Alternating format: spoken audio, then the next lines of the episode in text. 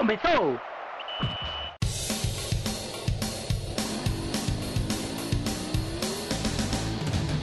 Mas qual é pouca, eu só tomo se for 10k. Eu sou obrigado a falar que esse programa aqui tá uma porra. Fala, Musto! Fala, Musto! Fala, Musto! Piada morta! Pelas barbas do profeta! Bom dia, boa tarde, boa noite. Tá começando o quinto DescubraCast, o maior programa futebolístico regado a cerveja do universo. E se você estiver escutando na hora que a gente tá fazendo, deve ser boa madrugada pra você também, hein? E hoje falaremos um pouco sobre a relação do futebol brasileiro e a ditadura civil-militar. Eu sou Iago Mendes e estou aqui com. Não estou com Diego Borges, porque ele faltou mais uma gravação. Sofia Torres, E aí, pessoal? Clis Mangama Fala aí, galera. e Vitor Aguiar. Aí, pessoal. E contamos com a participação mais que especial do nosso amigo Pedro Vasconcelos. Olá a todos. Um tópico interessante pra gente discutir hoje. Vamos nessa. Bom, é, já enfiando o pé na porta e começando os trabalhos, a ditadura militar brasileira foi instituída em 31 de março de 64, quando o exército retirou do governo o presidente legítimo João Goulart. Qualquer coincidência com 2016 fica aí na sua cabeça. Só não teve exército, né? Por enquanto. O período de exceção durou 21 anos e o futebol, elemento muito importante para a identidade brasileira, foi utilizado como forma para legitimar o regime. O primeiro presidente a se utilizar de futebol para aumentar a popularidade de seu governo foi o general Emílio Garrastazu Médici, que, te- que esteve à frente do Brasil entre 69 e 74. Bom, é, a gente gostaria de lembrar que o primeiro ponto a ser discutido sobre isso é que o Médici, para aumentar sua popularidade, se declarou flamenguista, que era a maior torcida do Brasil à época. Então a gente vê que o futebol serviu como uma medida amplamente populista nesse caso. É, nem por isso o Médici conseguiu ter uma boa popularidade, no caso, né? Não foi isso que salvou também. Pois é, mas esse fato fez com que é, todo o espectro, todo o aparato da ditadura começasse a apoiar o clube que acabou crescendo bastante na época. É, em geral, os historiadores dão conta de que o Médici de fato gostava muito de futebol. Era um aficionado pelo jogo e utilizou do futebol como um grande instrumento para tentar conquistar a popularidade que faltava um pouco aos regimes totalitários da época, né? O Médici ele incentivou muito a seleção brasileira. A gente está falando de um presidente que chegou ao poder justamente naquele período perto da Copa de 1970 se utilizou desse potencial, se utilizou da seleção brasileira, que também não tava lá essas coisas, vinha de um 66, uma Copa de 66 um pouco traumática também, né? Tava remontando o time, teve troca de técnico ali nas últimas também, saiu o João Saldanha para entrar o Zagallo. Muita gente inclusive fala que essa troca também teve um Uma motivação política uma motivação forte. política, um, um pé da, da, da ditadura, quem sabe. Não, não se comprovou tanto até hoje, mas enfim, a seleção que também andava mal das pernas, precisava desse apoio, precisava de uma legitimidade e caminharam juntos, seleção e governo. Sim. E aí o que aconteceu vai para a história, né? Pois é. Eu acho legal também fazer a contextualização desse caso do João Saldanha, né? Jornalista, assumiu o comando da seleção e ele tinha um posicionamento completamente oposto a- ao do governo militar. E chegou uma hora que, apesar de ter resultados não, digamos assim, não, não suficientes para ele perder o cargo, ele foi mandado para fora após uma, uma pequena rixa interna. E até hoje se acredita bastante a, ao posicionamento dele, à saída dele do comando da seleção. Ele teria sido o cara que idealizou aquela seleção de 70 que pegou os melhores jogadores do Brasil no geral e que foi adaptando o estilo de jogo de cada um deles para as posições do time. É, o episódio do, da saída do Saldanha ele é permeado por, pela influência militar porque o Médici, após o vexame da Copa de 66, como o governo militar considerou a campanha na Copa da Inglaterra, Na Inglaterra, 66. 66. Que foi ganha pela Inglaterra também. Foi o título da Inglaterra até hoje. título muito contestado. Sim. É, foi considerado vergonhoso o desempenho da seleção, que eu- querendo ou não, pode secretar muito isso a, a lesão que o Pelé teve durante o campeonato, que apanhou mais do que saco de areia durante o jogo contra Portugal. Mas é, para melhorar isso, o aparato do governo decidiu que a seleção deveria ser regida a partir da hierarquização militar. Sim, várias pessoas do exército se infiltraram, se infiltraram não, foram colocadas pelo governo dentro da CBD, que é anterior à CBF, e a partir disso é, o governo passou a ter muita influência dentro da formação da seleção. O ponto alto dessa crise foi quando o Médici indicou alguns jogadores para o Saldanha. Ele não aceitou é, essa indicação e a partir disso, por desafiar o presidente do Brasil, é que a, a história acredita a queda dele. O próprio chefe da delegação brasileira na Copa de 70 era do Exército, né? era das fileiras do Exército, Heleno. E a gente tem uma série de personagens que eram ou major, ou capitão, ou enfim, alguém, algum oficial, algum tipo de oficial da seleção brasileira, algum oficial do exército na seleção brasileira.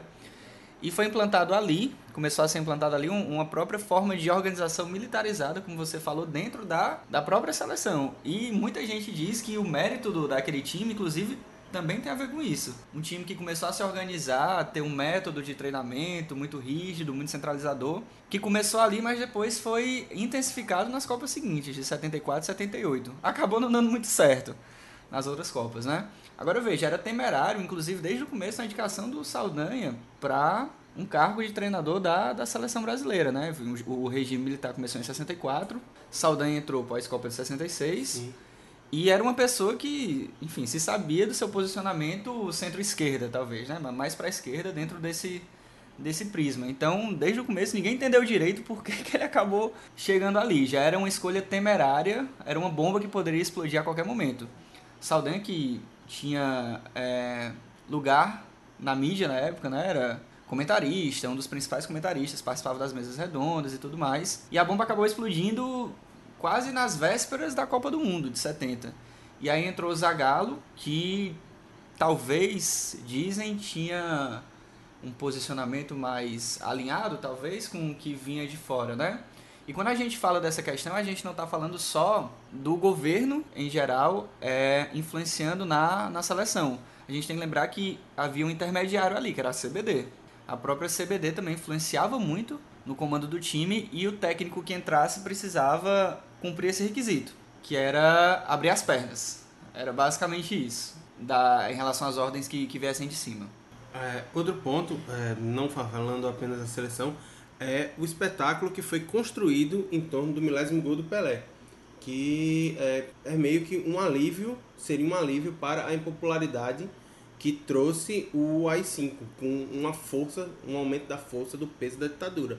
Então eles pegaram o maior é, representante do futebol mais am...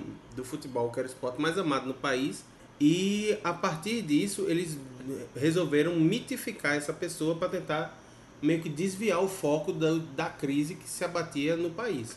E aí depois desse episódio com Pelé, é, o governo militar ainda demonstra a sua influência colocando que o Brasil deveria ter um campeonato de futebol unificado. Que na época havia teve a Copa Brasil, a Taça Brasil, depois o Robertão, e a partir de 1971 é instituído o Campeonato Brasileiro de maneira unificada, que em certos pontos se assemelha com o que havia na época, mas que começou a ser um embrião do que a gente convencionou chamar de Campeonato Nacional. E aí você tem um aumento incrível do número de times que passam a disputar o Campeonato Brasileiro. Ano após ano aumentava o número de equipes, é, chegando a números próximo, próximos a 100 times disputando é. o Campeonato Brasileiro, né? Eu acredito que chegou até a ter campeonatos que ultrapassou os 100. Pois é. E isso tá, tá dentro de um contexto de unificação do Brasil, né? Era fazer parte da, do ideário do, da ditadura militar, dos governos militares, a ideia de um Brasil forte, aquele ultranacionalismo que é típico desse, desses regimes ditatoriais, estava é, muito presente ali. E tinha bem essa ideia. Vamos tentar fazer um, um, campeonato que abranja muitos lugares, que absorva muitos times, que não esteja centrado apenas naquelas regiões, para que a gente possa ter pelo menos um simulacro, uma ideia, uma ilusão de um país grande, de um país forte, de um país com, com muita gente participando. E também de levar esses grandes times do Brasil a outras praças. Também, assim, isso daí já entrando um pouquinho em outro, a questão do crescimento das torcidas de Corinthians, Flamengo e outros clubes na região norte e região nordeste, mas assim, aumenta a popularidade com levando esses clubes para cidades do interior ou que não tem times de tanta tradição e tudo parte desse projeto. Eu acho que a partir, se a gente for parar para pensar, é a partir desse processo de unificação e de nacionalização do futebol é que os clubes que a gente conhece como eixo ou como G12 ou G11, porque o Botafogo não conta, é, vão começar a se difundir e a gerar uma grande torcida no país. Porque até então tá, havia o Flamengo que tinha uma torcida muito maior do que todas as outras, e os outros clubes dentro das suas regiões tinham torcidas até bastante relevantes. E a partir desse processo é que o Flamengo, por ser um, um clube marcado como o clube do regime, começa a empurrar todos os outros a ter muito mais espaço na televisão e a partir disso a ganhar mais torcida. Porque você não pode torcer para um time que você não vê jogar. E assim, não necessariamente que esses clubes tinham ligação com a, com a ditadura, com pessoas do regime. Mas assim, a mídia, a Globo principalmente, que tinha essa ligação com Globo golpista, que tinha essa ligação com o regime militar, pegou e alavancou tudo isso. Então, indiretamente eles tiveram essa ajuda. É, a gente tem que pensar muito, não pode deixar de lado o papel dos meios de comunicação, né? Todos esses regimes sempre souberam do poder da mídia para a difusão de ideias. É, não tem como a gente não fazer esse tipo de relação. Desde Vargas, nos anos 30, é, com rádio. E aí você lembra, na Itália mesmo, o fascismo.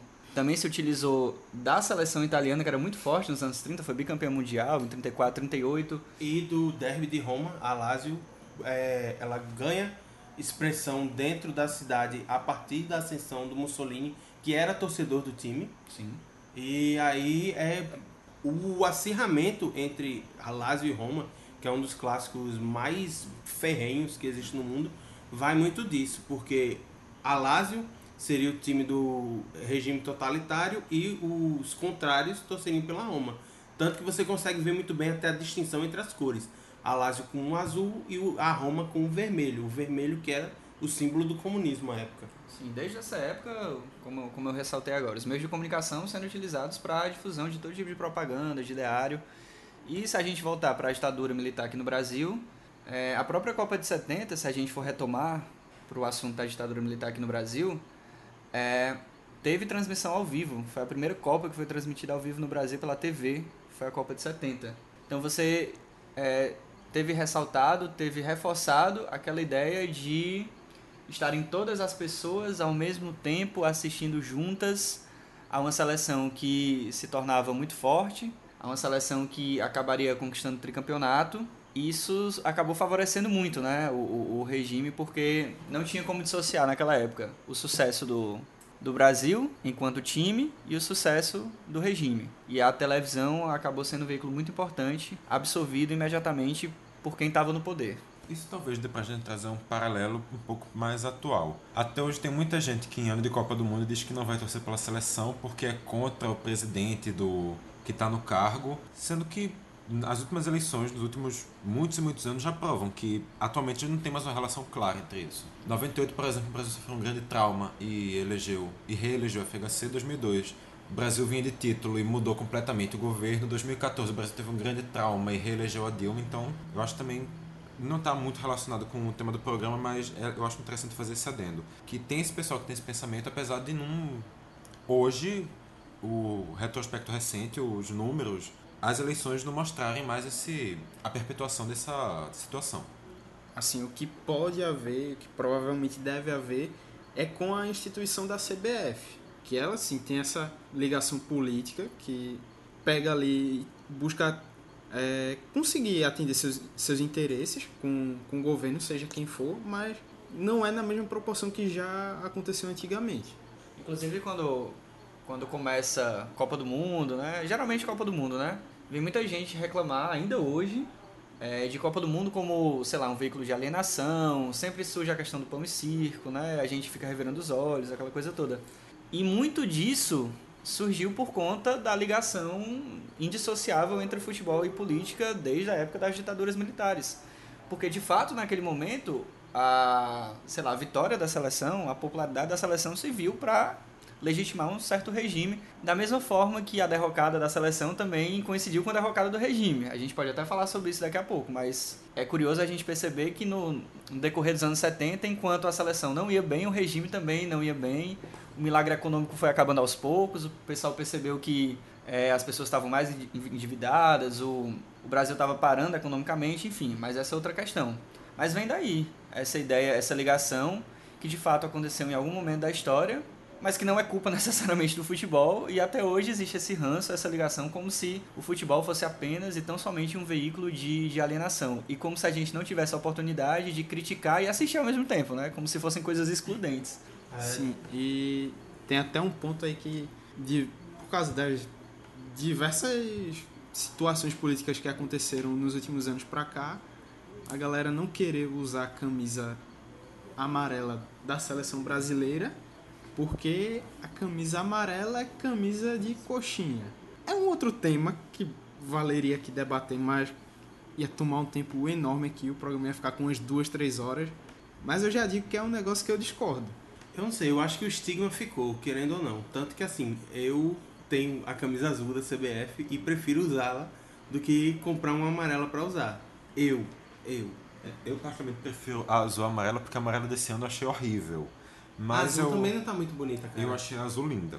Desculpa. Eu, particularmente, não compro a amarela porque é absurdamente cara. Bicho, quase 500 reais, velho, na camisa. Lamentável. Se não, usaria amarela, bem linda.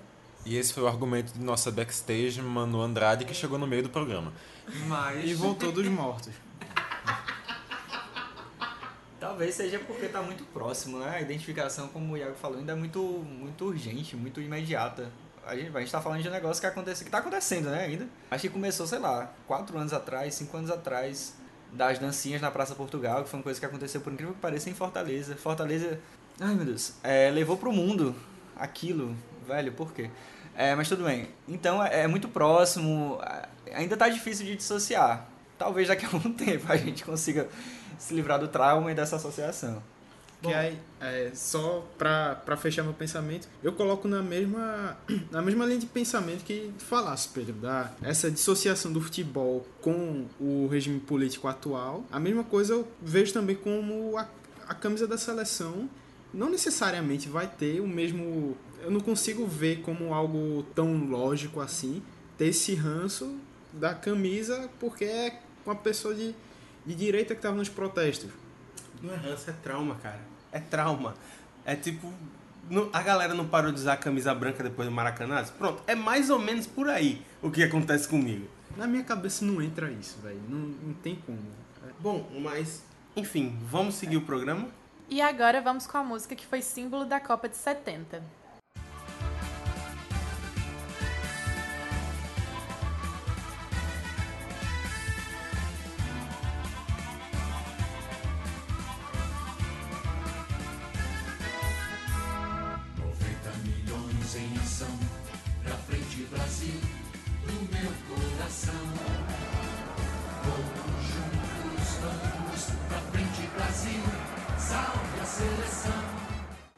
No governo do general Ernesto Geisel, a seleção foi à Copa de 78, utilizando-se do legado da Copa de 70.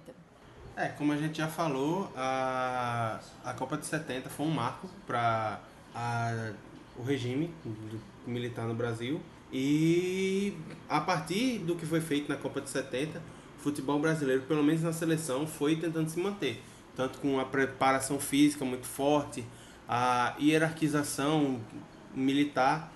Só que, como Pedro já bem falou, como a ditadura começa a perder força, tanto o milagre econômico começa a perder força, os militares começam a enfrentar cada vez mais uma resistência popular e das guerrilhas, é, há meio que um esfacelamento da influência do, dentro das instituições, inclusive dentro da CBD. Ou já tinha virado CBF nessa época, eu não lembro. Não sei. Quem poderia responder essa pergunta era Diego, que era vivo nessa época. Então, ele já era repórter lá, então ele saberia dizer. Como Mas... não tá aqui, ele tá no podcast titular dele, então segue o jogo. Abraço, Diego. Mentira, abraço não. É... Tá disputando Série A e deixou a quarta divisão aqui pra gente disputar. Um, um caso... Desculpa. Lembrar do clamor também pela abertura, né? Abertura política. A gente já está falando dos últimos, dos últimos governos, já chegando em Figueiredo, lá pro Sim. final do, do Que é um começo dos anos 80, exatamente. É, a abertura política, é, a necessidade de fazer uma transição, uma volta à democracia, isso enfraquece também a ditadura militar. E a seleção também não ia tão bem nas pernas, né? Tanto que assim, muito ocorreu o processo de as pessoas que militavam pró-democracia passam a descantear, desprezar a seleção. Eu torcer para que a seleção vá mal no Mundial, porque para eles o insucesso da seleção era o insucesso do regime.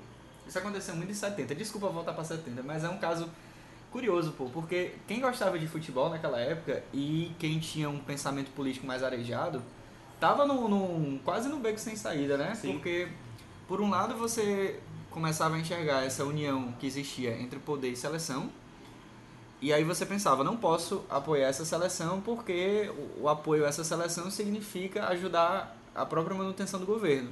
Mas por outro lado, a gente está falando de, um- de uma seleção que já foi considerada o melhor time de todos os tempos, Sim. que é a seleção tricampeã mundial.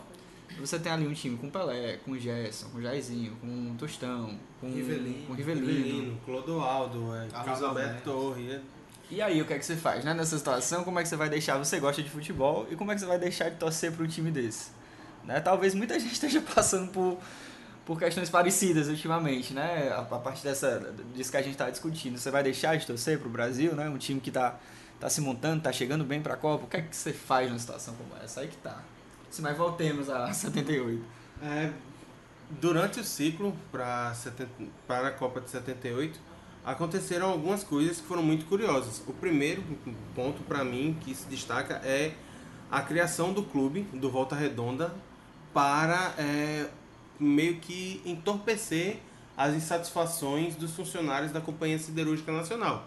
É, a cidade de Volta Redonda era um polo onde havia muitas revoltas contra o regime e o como estratégia para interceder naquela região, o governo decide dar um incentivo para criar um clube para que, sei lá, as pessoas fossem se ocupar com outras coisas e parassem de pensar em derrubar o governo. Pelo menos na cabeça deles isso deveria ter funcionado.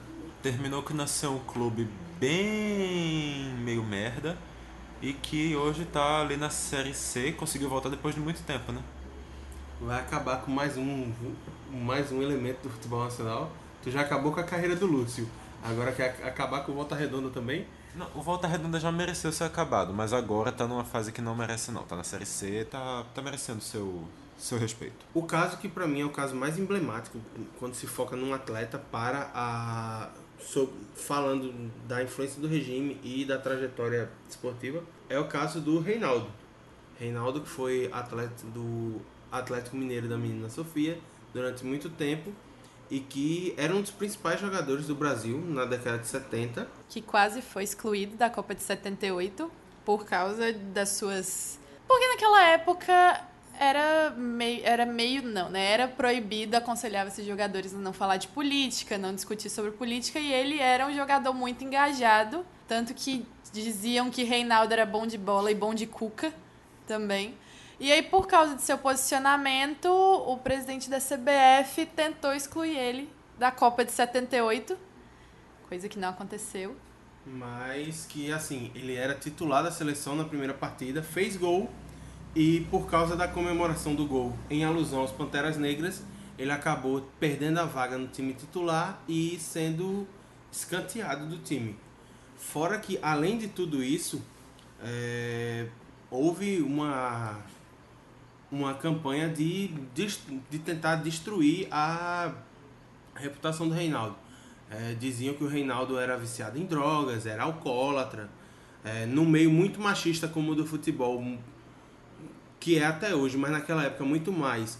É, surgiram inúmeros boatos sobre uma possível homossexualidade dele e isso fez com que ele ficasse muito estigmatizado, tanto para é, o governo quanto para aqueles torcedores que não eram os do Atlético, que não tinham uma identificação com o Reinaldo como ídolo. Mas já que falamos do Reinaldo, é, tem outro caso que, em que ele é protagonista que acontece durante o último governo dos militares, que é o do general Figueiredo. Pois Figue- é. Pois é, é o segundo maior roubo do futebol, só perde pro assalto à FIFA, né? Exatamente. É, o Figueiredo era um general de ala- da ala moderada que foi escolhido para ser o condutor da transição do regime, autora- do regime autoritário brasileiro para a democracia. E o escândalo em questão é o assalto na Libertadores que aconteceu no, na Libertadores de 81, no jogo entre Atlético Mineiro e Flamengo. Olha o Flamengo aí de novo, né? Por que será, né? Alguém quer contar a historinha do jogo? Posso. Conte. Tipo, não sabia muito sobre, até antes, antes de entender de futebol direito e tudo mais. Até me perguntava por que, que tinha tanta rivalidade entre Galo e Flamengo. Normalmente times de estados diferentes não tem tanta rivalidade, mas basicamente no ano anterior, Galo e Flamengo fizeram a final do Campeonato Brasileiro, que o Flamengo ganhou de 3 a 2 então o Galo tava doido pra se vingar. Era um jogo extra, porque os dois times tinham terminado com oito pontos. E aí tinha que ter esse desempate porque só um classificava. E o jogo terminou aos 32 minutos do primeiro tempo, para ter uma noção de como foi. Aos 31 minutos do primeiro tempo, tinham cinco cartões amarelos no jogo, quatro para os jogadores do Galo. E segundo o árbitro, quem ele chamou os dois capitães, capitães e disse que quem que o jogo tava muito pegado, tava muito tava com cara de que ia dar merda, e ele disse que o primeiro jogador que fizesse uma falta por trás ou na passagem de outro jogador ia sair do jogo. Pouco tempo depois, Reinaldo deu uma, uma chegada, se eu não me engano foi em Zico, Acho que foi no se eu não me engano foi. E o árbitro expulsou ele direto. Nisso, aí logo depois dessa expulsão, é, Éder também foi expulso, porque aparentemente ele trombou com o árbitro e tomou vermelho direto também. E aí depois disso foi confusão geral. O banco do Galo todo foi pra dentro de campo reclamar e tudo mais, a polícia foi acionada.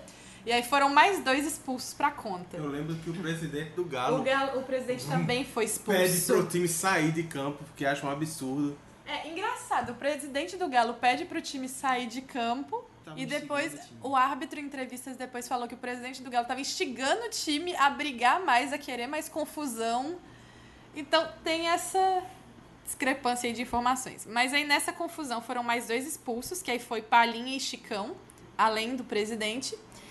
E aí, depois de acalmar tudo, voltar, voltar pro jogo, entre aspas, porque aí o Galo já tinha quatro expulsos, o goleiro simplesmente desistiu.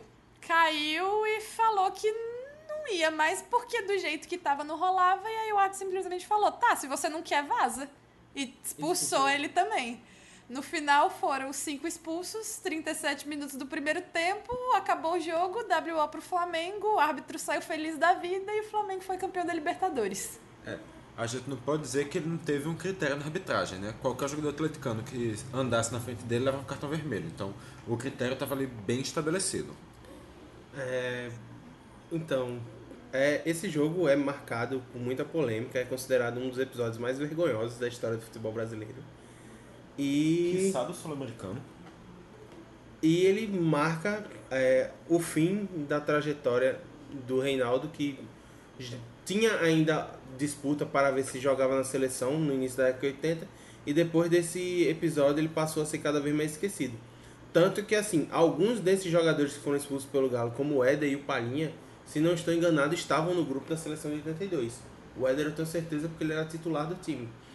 Mas outro fator bastante importante que a gente não pode deixar de comentar aqui é a democracia corintiana, que foi para mim uma, o movimento mais influente sobre a, a, pa- para a luta pela democracia que aconteceu aqui no Brasil. A democracia corintiana ela começa em 81, ano do assalto na Libertadores, e termina em 84. E tem como grandes expoentes eh, alguns dos líderes do elenco. Em especial o Sócrates, que foi o que ficou mais famoso e que era o cara mais engajado. Tanto que ele vai lutar de forma que ele vai dizer que, ó, eu quero um país em que as eleições sejam diretas e que o povo tenha direito a voto. Se eu não puder viver num país assim, eu vou sair. E é quando ele sai do time do Corinthians, passa um tempo na Europa e depois volta é, já no processo das diretas já. É importante contextualizar que naquele momento já havia um ambiente para que isso acontecesse. Sim. Não que durante o resto da ditadura não tivesse havido outras experiências, outras tentativas de redemocratização, mas a repressão era muito forte, né? Os meios de repressão eram muito fortes. Quando chega os anos, quando chegam os anos 80, a gente já está na transição para uma abertura, para um começo de redemocratização, de regime mais brando, é, bem ao modo dos militares também, não podemos negar, porque enfim, ainda estávamos no período mas só que já existia o clamor popular, algumas eleições já eram diretas e foi isso que permitiu, que criou o ambiente para que dentro do Corinthians pudesse ter havido um movimento como esse, que até hoje com certeza é um dos movimentos democráticos mais marcantes relacionados ao futebol, não só a nível brasileiro, mas eu considero inclusive a nível mundial. É, é um, um fato muito marcante mesmo. Bom, e agora para encerrar esse momento a gente vai colocar a música que foi tema da Copa de 1982, cantada pelo lateral esquerdo da seleção Júnior. Mas antes disso, Iago, qual a sua opinião sobre o Real Madrid? Então, é um timeco que foi fundado. Foi fundado é foda. Mas é um timeco que foi criado por um ditador e que só é grande porque teve investimento do Estado durante 40 anos. Então, fica aí. E agora sim, Júnior cantando. Qual é o nome da música? Voa, canarinho, voa. É, só essa música completamente aleatória que com certeza você nunca escutou antes. Mas... Todo mundo já escutou essa música. Exatamente, eu estou sendo irônico. Ah, tá. tá é. bom. é. Voa, canarinho, voa. Mostra pra esse povo que és um rei. Voa, canarinho, voa. Mostra na Espanha o que eu já sei. Mas voa. Voa, canarinho, voa. Mostra pra esse povo que és rei. Voa, canarinho, voa. Mostra na Espanha o que eu já sei. Escreve ironia na testa na próxima. Irônia. Assim, caso não tenha ficado claro, isso foi ironia. É o Júnior, o Júnior que canta essa É o Ele que- que canta a Boa, música. É. E ele canta. Ele canta e toca. Ele canta, ele sabia. tenta. Jesus. O Júnior, Júnior, Júnior. O Júnior, Júnior, Júnior. Não é tipo o ABC do Pelé, mas é. ABC. ABC. Toda criança tem que ler e escrever, entende? Isso não precisa pagar. Enfim, galera, estamos terminando mais um DescubraCast. Ah, mas que peninha. Gostaríamos de agradecer ao nosso convidado Pedro Vasconcelos que participou conosco de mais esse programa e deixar o convite para que você apareça sempre que quiser. A honra é toda minha. Foi uma satisfação muito grande gravar esses dois programas com vocês. Sempre que tiver aqui por Recife, a gente não vai pagar passagem não, mas quando você quiser, a mesa está aberta. Estarei por aqui, vocês não vão se livrar tão fácil de mim. Aparecer por aqui e avisa que a gente já marca o dia pra gravar. E também queríamos agradecer a vocês, nossos 3,14 ouvintes. 14, número cabalístico. Pena que ele não faz 3,20 parte desse programa. E não esqueçam de nos seguir nas redes sociais. facebook.com barra caixabrita Twitter, Instagram. Arroba Caixa Breta. ou você pode nos acompanhar através do hearthis.at barra caixabrita H-E-A-R-T-H-I-S.at barra caixabrita Por que, que tu não soletrou? Por que tu não soletrou o Caixa Brita também, cara? Enfim, depois desse olhar de censura e de a- algumas ameaças de agressão, é, eu gostaria de dizer que você também pode nos ouvir no seu agregador favorito de podcasts. Eu, particularmente, uso o Castbox. É muito bom, sensacional. Baixem aí, tem na Play Store. Castbox, hashtag paga nós. E é isso aí, galera. Valeu, falou e até o próximo programa. Passar bem e tchau.